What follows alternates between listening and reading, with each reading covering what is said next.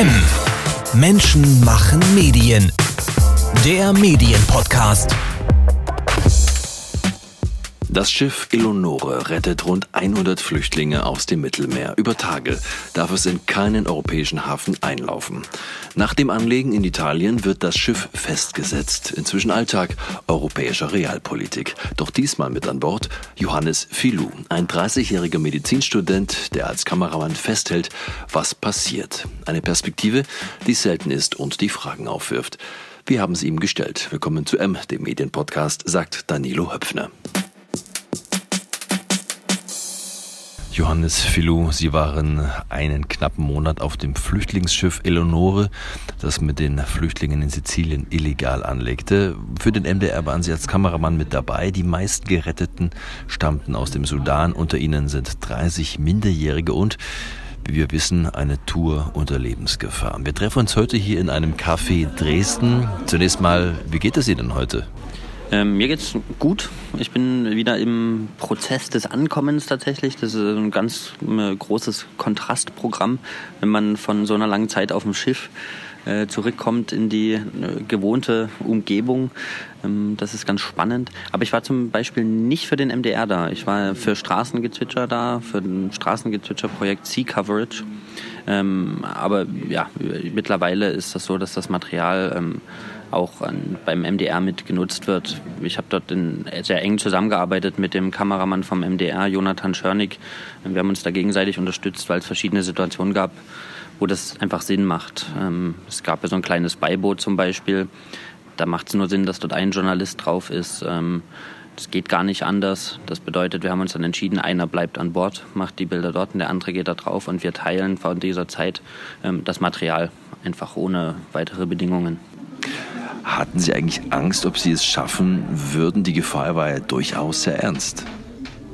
Ähm, ja, doch. Wir hatten wirklich ähm, Fragen durchaus an vielen Punkten, ob wir, also ob das eine sichere Sache ist, ob das Schiff überhaupt dafür ähm, ausgestattet ist, diese 104 Menschen, die dann gefunden wurden, aufzunehmen. Also ich war auf diesem kleinen Beiboot, als ähm, diese Suche stattfand. Und ich habe dann das Schlauchboot gesehen und dann gesehen, wie viele Menschen da drauf waren. Und da hatte ich tatsächlich Angst in dem Moment.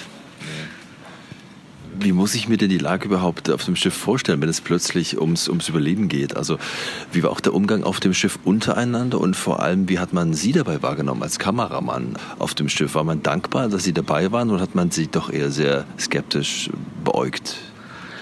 Ähm, schwierig. Also eine, eine mediale Begleitung äh, so einer ähm, Mission auf dem Mittelmeer ist immer eine schwierige Sache, weil äh, als Journalist oder Journalistin ist man immer auch Teil der Crew.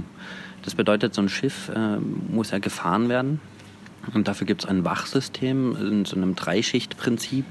Äh, es gibt nautisches Personal, was das Schiff fährt in diesem Dreischichtprinzip. Und zu dem nautischen Personal müssen auch noch ähm, alle weiteren an Bord quasi unterstützend äh, mithelfen. Das bedeutet, wenn mein nautischer Offizier zum Beispiel Wache hatte, musste ich mit auf der Brücke sein und ihm dort helfen. Das bedeutet, man ist also wirklich eingebunden. Das ist was, was ähm, in meinen Augen schwierig ist, äh, wenn man sagt, man möchte eine gewisse Distanz wahren. Ja, auf die Distanz kommen wir auch gleich nochmal ja. zu sprechen. Aber wie war denn die Wahrnehmung unter den Flüchtlingen? Wie wurden sie denn da wahrgenommen? Ähm, bei den geretteten Menschen war, ähm, war es tatsächlich, glaube ich, einfacher als ähm, im Crew-Kontext, ähm, weil Sie, sie wurden gerettet aus einer Situation, die wirklich ähm, für sie lebensbedrohlich war. Einige hatten schon Seewasser getrunken, laut eigenen Aussagen. Ähm, logischerweise nur einmal probiert.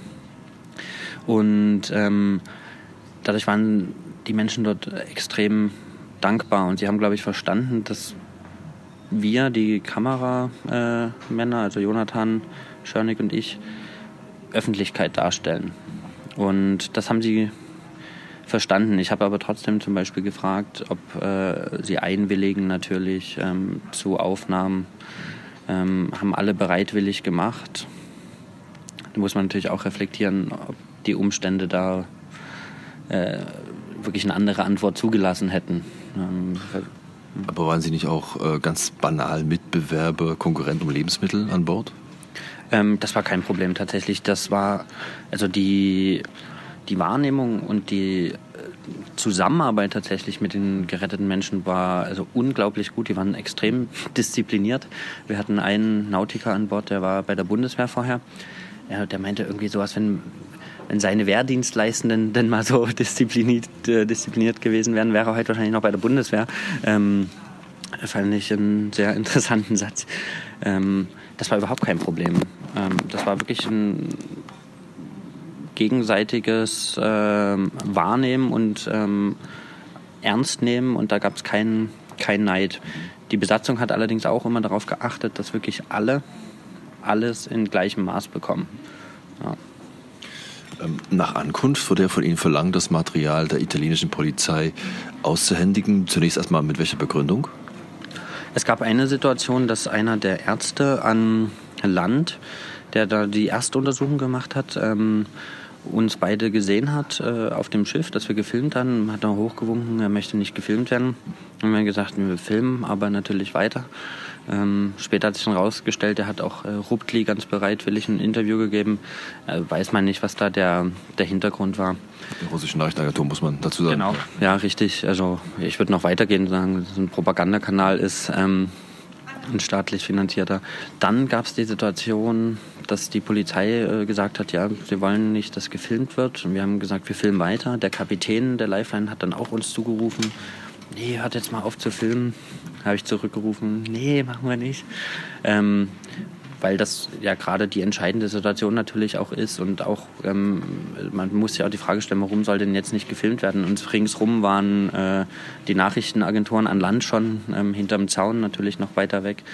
Ähm, ja, wir haben da erstmal ein bisschen ruhiger gemacht, ein bisschen Hintergrund getreten, haben dann aber weiter gefilmt und das wir hatten das Glück, dass äh, einer der Beamten der Guardia di Finanza, das ist quasi die Polizei auf dem Wasser, ähm, sehr, ein sehr guter Ansprechpartner war.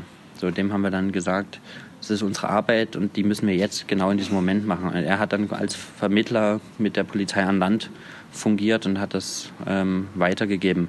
Es stand die ganze Zeit allerdings noch im Raum. Dann gab es noch den zusätzlichen Punkt, dass die Polizei an Land von uns verlangt hat, dass wir unser Material ähm, übergeben, weil sie ähm, Material von der Rettung haben wollten.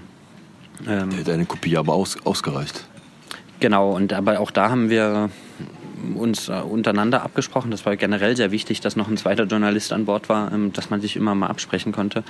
Ähm, haben wir uns auch nochmal abgesprochen, dass wir uns eigentlich nicht als verlängerten Arm von Ermittlungsbehörden sehen, und ähm, haben uns dann auch dagegen entschieden, Material rauszugeben, weil die Frage auch war, bekommt man das wieder? Ja, nein.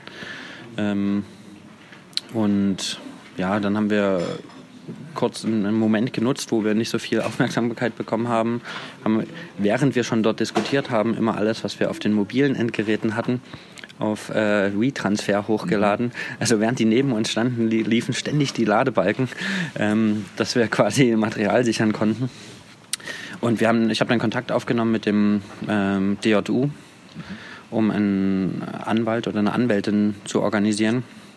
Und das hat also wirklich ähm, top geklappt. Ich glaube, da liefen hier in Berlin dann vier Stunden lang die Telefone heiß und dann gab es auch eine Rückmeldung ähm, und über auch noch eine italienische Kollegin hatte ich dann auch noch einen Anwalt am Telefon. Äh, das war sehr gut. Das hat uns nochmal viel Sicherheit gegeben. Und am Ende sind wir, hat sich ganz anders gelöst. Wir sind einfach schnell von Bord gegangen, als die ganze Aufmerksamkeit bei dem Kapitän war, der zur Identitätsfeststellung mitgenommen wurde. Bilder von Flüchtlingen auf den Booten, davon sieht man ja nicht ganz so viele, eher von jenen, die von Bord gehen, aber sie zeigen ja auch, wie schlimm die Lage eigentlich ist. Welchen Beitrag können solche Bilder in der Flüchtlingsdiskussion in Europa leisten?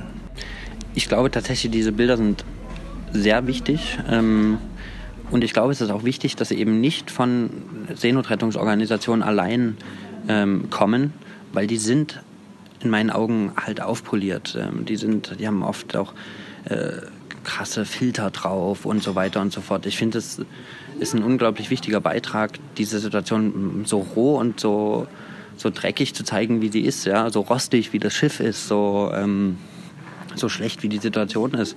Und da kann ein Bild auch mal verwackelt sein und da kann ein Bild ähm, nicht perfekt komponiert sein und äh, es braucht keinen Filter, um das zu verstehen. Oder es ist gerade ehrlicher, wenn es eben nicht in, in eine bestimmte Richtung ge gesponnen wird, schon bevor der Betrachter das zu Augen bekommt.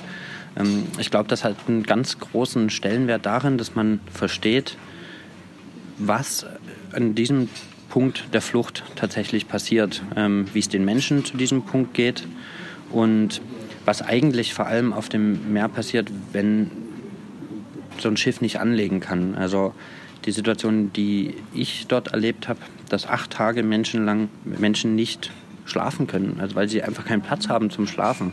Sie haben irgendwie geschlafen, aber sitzend, hockend, ineinander verschränkt.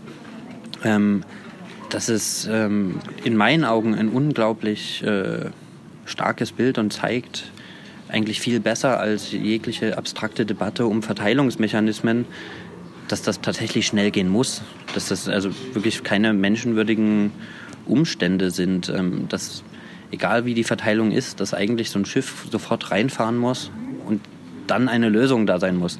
Das hat Horst Seehofer im Malta Migration Meeting auch gesagt. Ähm, aber das ist so relativ entfernt, damit, darunter kann man sich nicht so viel vorstellen. Wenn man das tagtäglich erlebt hat mal auf dem Schiff und das vielleicht auch einer breiten Öffentlichkeit zur Verfügung stellt, glaube ich, ist das ähm, viel nachvollziehbarer. Es gab in den Medien eine sehr bekannte Schlagzeile von der Zeit, oder sollte man es lassen? Mit dieser Überschrift sorgte die Wochenzeitung für Aufsehen, ähm, die eine Diskussion über den Sinn und Unsinn von Flüchtlingsrettung auf dem Mittelmeer anstoßen wollte. Die einen kritisierten, dass man inzwischen ganz offen menschliche Grundwerte wie die Rettung von Menschenleben mit solchen Überschriften in Frage stellen kann. Andere freuen sich, dass man endlich ganz offen darüber diskutieren kann. Wie nehmen Sie denn die Berichterstattung zu diesem Thema in den deutschen Medien derzeit wahr? Ähm, also diese Überschrift finde ich persönlich wirklich sehr, sehr schwierig. Ähm, ich kann vielleicht den Ansatz dahinter ein bisschen, bisschen verstehen, dass man die Debatte irgendwie betont offen gestalten wurde, wollte, aber ähm, das ist halt offen in eine Richtung, die dann zulässt, dass man sagt, ja, Menschen sterben dann halt dort. Und das passiert ja tatsächlich auch. Also wir auch Zeuge geworden, ähm, vor diesem Schlauchboot ein leeres gefunden, was äh, gesunken ist. So. Ähm, die Berichterstattung über Seenotrettung empfinde ich generell, das ist ein generelles Problem bei dieser Thematik, finde ich, als ähm, relativ fokussiert auf Einzelpersonen die dann auch durchaus zu Helden stilisiert werden oder Heldinnen. Ähm, das kann in dem Fall des Schiffes, auf dem ich war, ist das vielleicht ähm, die Person Klaus-Peter Reich, der Kapitän, der natürlich für die ganze Situation die Verantwortung trägt. Ähm, und im Zweifel auch dafür eine Strafe in Kauf nimmt ähm, oder Gefängnis. Ähm, trotzdem ist dieses Vorgehen oder dieser Vorgang Seenotrettung eine, eine Leistung von ganz vielen Menschen mit ganz vielen interessanten Hintergründen und halt auch ganz vielen Unwägbarkeiten. Und die finden zum Beispiel in meinen Augen nicht immer genügend ähm, Eingang in die Berichterstattung. Das finde ich sehr schade. Also so eine Seenotrettung einer Nichtregierungsorganisation läuft immer mit unglaublich vielen Problemen ab, habe ich jetzt ähm, erfahren. Und das liegt daran, dass sie halt ähm, natürlich eben nicht das Geld haben, ein fertiges Schiff zu kaufen, was aktuell seefähig ist, was für sowas ausgestattet ist, wie zum Beispiel die Ocean Viking von SOS Mediterranee. Die haben ja quasi so ein großes Schiff gechartert mit einer nautischen Crew und stellen dann die Search and Rescue Crew zur Verfügung. So kann das funktionieren. Andere NGOs, die halt weniger Geld haben und viel von Freiwilligen abhängen, das muss Probleme machen. Das sind zum Großteil keine nautisch erfahrenen Menschen. Ähm, das sind Menschen, die das in ihrer Freizeit zusätzlich machen. Natürlich läuft dann nicht alles so ab, wie wenn das einen professionellen Hintergrund hat. Und das muss eigentlich tatsächlich, finde ich, deutlicher zum Vorschein kommen, weil daraus ist dann auch in meinen Augen tatsächlich die Konsequenz, diese Seenotrettung muss man, kann man eigentlich nicht ähm, nur NGOs überlassen. Das muss professioneller passieren. Das müssen, müssen europäische Regierungen mit ähm, Armeeschiffen machen. Das, wo die Struktur, die Infrastruktur dafür da ist. Wir sind auf einem, äh, also Jonathan Czernik und ich sind auf einem Schiff mitgefahren, das war 20 Meter lang in der längsten Ausdehnung und 5 Meter breit. Ein Fischkutter aus 1956, glaube ich, mit neun Mann Besatzung, wo schon zwei von äh, zwei Journalisten waren. So, da kann man sich vorstellen, ist das eine ideale Besetzung für dafür irgendwie Leute aus dem See zu fischen, aus dem Meer? Ich glaube nicht. Ähm, also um das überspitzt zu formulieren, eigentlich sollten nicht äh, sollte keine Gurkentruppe von neun Leuten auf einem kleinen Fischkutter so eine Aufgabe übernehmen. Obwohl das Schiff nicht mit der Zielstellung rausgefahren ist, sondern das war eigentlich als Beobachtungsmission wohl gedacht, dass ähm, quasi Funkverkehr zwischen europäischen Flugzeugen und der libyschen Küstenwache ähm, kontrolliert werden sollte und sowas. Ja. Wie war denn eigentlich Ihr Weg auf das Schiff? Und vor allem hatten Sie denn schon einen Auftrag vom MDR oder haben Sie das erstmal alles auf eigenes Risiko gemacht und der MDR ist eigentlich nur Nutznießer im Nachhinein? Genau, also es war eigentlich komplett ähm, getrennt vom MDR. Das war ein Projekt, was ich dem Vorstand von Straßengezitscher vorgeschlagen habe, ähm, weil diese NGO Lifeline ist auch in Dresden basiert. Ich fand das ein interessantes ähm, Thema und habe gesagt, wir können das doch äh, als Projekt von Straßengezwitscher ähm, probieren, ob unsere Art und Weise der Berichterstattung, die wir hier sehr erfolgreich seit 2015 machen, ob man die auf ein anderes Thema übertragen kann. Wir haben das schon einmal probiert mit einer Berichterstattung live aus Amerika vom Women's March. Da haben wir aus drei Städten berichtet mit Reportern. Ich habe es vorgeschlagen, es haben alle angenommen. Ähm, und dann haben wir quasi das Unterprojekt Seegezwitscher gegründet, was auch ein Novum tatsächlich ist, dass von so einem äh, Seenotrettungsschiff eine Live-Berichterstattung stattfindet. Ähm, sonst ist das, wie gesagt, bisher vor allem von den Rettungsorganisationen äh, selbst passiert. Und das ist natürlich ein Spin. Dass ein Journalist da direkt berichtet, ist ähm, selten. Oder also bisher nur dann passiert, wenn das Schiff schon in der Nähe von Land war, dann ein Journalist dorthin gefahren wurde oder eine Journalistin und dann so eine Live-Schalte gemacht hat. Ähm, das hat so funktioniert, dass ich mich bei Lifeline gemeldet habe dann auch eine sehr gute Vertrauensbasis tatsächlich da war, dass man mir das auch ähm, gestattet hat. Das ist natürlich äh, auch für so eine Rettungsorganisation erstmal schwierig. Ähm, weil, wie gesagt, es Unwägbarkeiten gibt ähm, und ich vielleicht auch was anderes sehe, als ähm, dann die Promo-Abteilung der Re Organisation das sehen würde. Also ich weiß gar nicht, ob das immer möglich ist ohne ein gutes Vertrauensverhältnis. Das hat aber funktioniert, man hat mir da freie Hand gelassen, mir nichts reingeredet. Wir kennen aus dem Kriegsjournalismus das Phänomen des sogenannten Embedded Journalism. Sie hatten es angesprochen. Journalisten, die im Kriegsfall integriert werden. Zumeist waren das die US-Truppen mit der Vergangenheit und äh, die dann aus deren Perspektive den Krieg filmen. Wir wissen, das sind meist keine neutralen Aufnahmen, bestenfalls nur ein Blick einer Seite, oft aber gelenkte Aufnahmen. Wie journalistisch neutral, wie objektiv können denn journalistische Aufnahmen sein, die aus einem Flüchtlingsboot heraus ähm, gemacht werden? Ist es nicht auch nur eine Perspektive der Flüchtlinge? Ähm, es ist ein super schweres Thema. Ähm, und das bedarf einer wirklich guten Vorbereitung und Auseinandersetzung schon im Vorhinein damit, wie man mit der Situation Embedded Journalism umgeht. Für uns war das sogar so ein großes Thema, dass wir überlegt haben, ob wir das überhaupt machen können oder nicht. Ähm, weil das bedeutet, dass man in einem Abhängigkeitsverhältnis dort natürlich arbeitet. Wenn man dort auf, auf diesem Schiff ist, schläft man mit der ganzen Crew in einem Raum. Man geht auf die gleiche Toilette. Das bedeutet, man muss natürlich auch irgendwann mal diese Toilette mit sauber machen. Also man ist dort tatsächlich nicht irgendjemand, der dort als, als Gast mitfährt, sondern man muss sich am Schiffsleben beteiligen, sonst fährt so ein Schiff auch nicht. Vor allem nicht äh, so ein quasi wartungsintensives ähm, Schiff mit so wenig Besatzung wie in diesem Fall der Eleonore. Das bedeutet, man ist wirklich in Prozesse eingebunden. Das bedeutet natürlich auch, dass man natürlich auch aus dieser Sicht heraus ähm, einmal sehr viel tiefer drinne ist. Das ist total spannend journalistisch, finde ich, weil ähm, man Prozesse viel besser versteht. So, wenn ich selber vier Stunden nachts von vier bis acht wach war mit dem nautischen Offizier, der das Schiff führt, dann verstehe ich, warum der am nächsten Tag fertig ist. Und ich verstehe, was, wie das Radar funktioniert. Am Ende konnte ich dem, konnte ich dem Kapitän die Feinheiten des Radars erklären. Ähm, so, das ist natürlich auch ein super Gewinn für die ähm, differenzierte Berichterstattung. Auf der anderen Seite muss man immer wieder sagen, in verschiedenen Prozessen, stopp, hier würde ich mich rausnehmen, ähm, weil das ein ganz essentieller Teil für die Mission ist. Wenn das und das nicht passiert zum Beispiel, kann die Mission so und so nicht stattfinden. Wenn dann dieser essentielle Punkt an mir liegt, muss ich eigentlich sagen, das kann ich nicht machen, weil ich dann die Mission entscheidend beeinflusse, die ich äh, journalistisch begleite. Man beeinflusst aber auch, wenn man das macht. Also wir haben das, Jonathan Schöneck und ich haben das an vielen Punkten gesagt.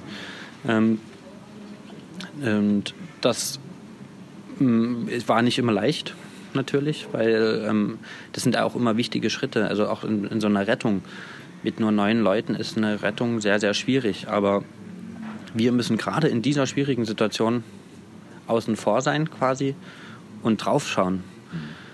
Und da erstmal die Rollen vorher zu finden, ist sehr schwer. Und es ist auch eine persönlich schwierige Sache. Also diese Rettung zum Beispiel war an einer Stelle sehr heikel, weil da die libysche Küstenwache oder diese libyschen Milizen dort ankamen.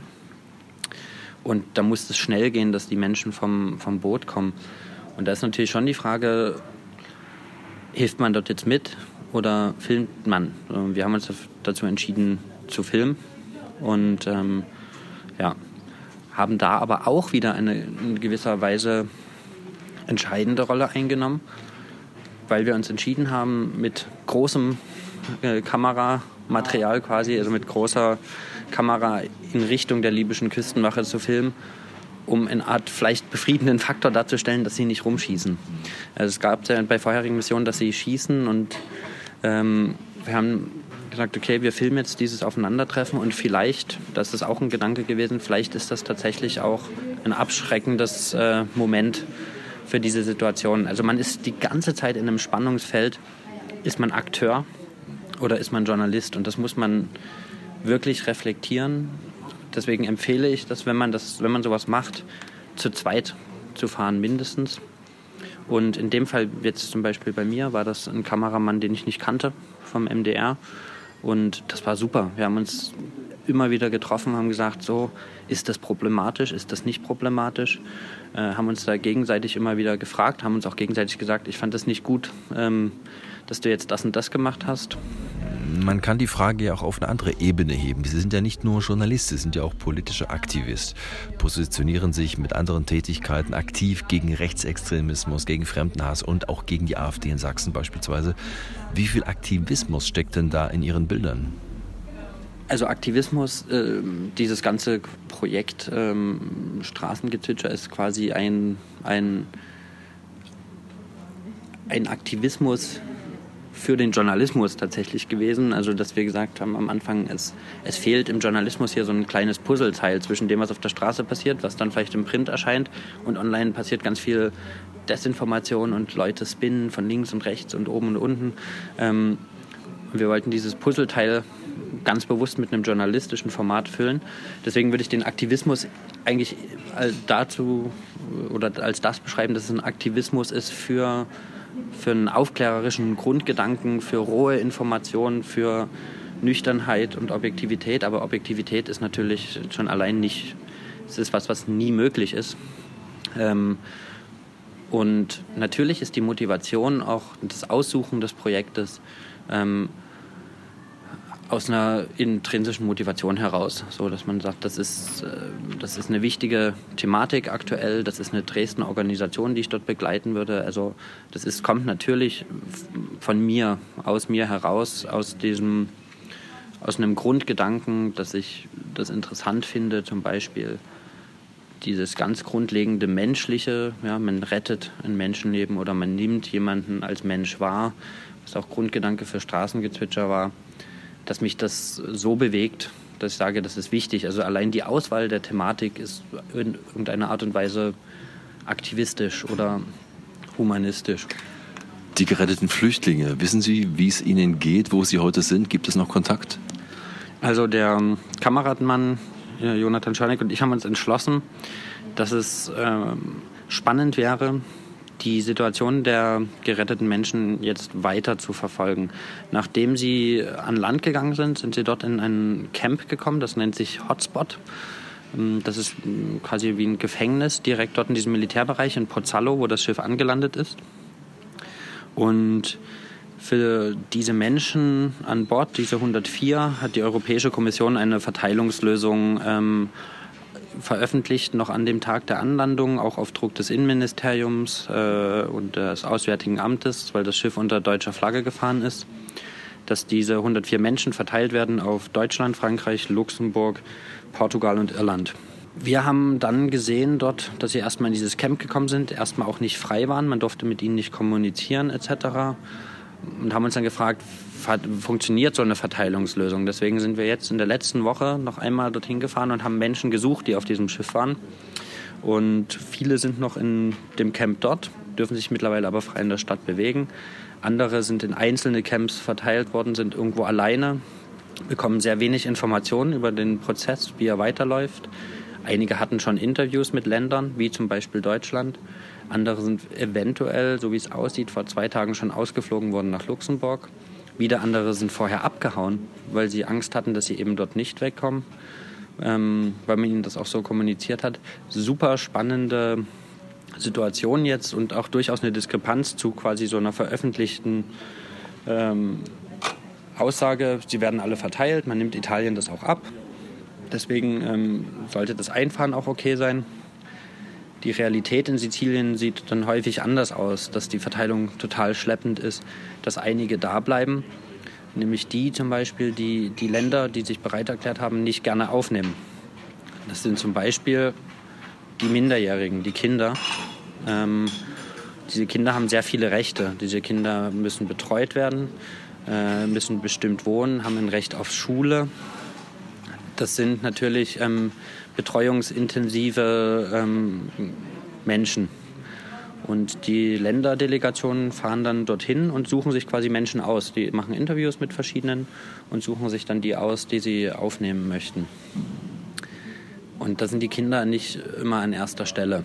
So, das fanden wir eine Situation, die sehr spannend ist, weil wir glauben, diesen Fokus in der Berichterstattung über die Flucht auf ähm, einzelne Perspektiven gibt es noch nicht so häufig. Ich weiß, die Zeit hat es mal gemacht mit ähm, Menschen, das fand ich äh, sehr gut, weil es sehr differenziert ist und weil es einfach auch dieser abstrakten Debatte konkrete Gesichter gibt, konkrete Geschichten. Und ja, in diesem Zug weiß ich jetzt sehr viel, wo die Menschen sind, wie es weitergeht und wir wollen das auch noch weiter verfolgen und das auch als crossmediales ähm, Projekt vielleicht ähm, unterbringen und sind jetzt auch auf der Suche, in welchen Erzählformaten können wir das machen, in welchen jungen Erzählformaten vielleicht auch. Ähm, und gibt es eine Kombinationsmöglichkeit zwischen linear und äh, meinetwegen TikTok oder Instagram. Ja. Für sich privat, was nehmen Sie mit von dieser Tour? Ich nehme mit, dass es viel schwerer ist, als ich gedacht habe. Ähm, ich wusste, das wird schwierig, journalistisch zu arbeiten unter diesen Bedingungen von Embedded Journalism. Es war am Ende viel, viel schwieriger, als ich gedacht habe. Ich musste mich wirklich tagtäglich damit auseinandersetzen, in einer eh schon wirklich ähm, anstrengenden, rein körperlich anstrengenden Situation, in einer auch ähm, psychisch sehr belastenden Situation.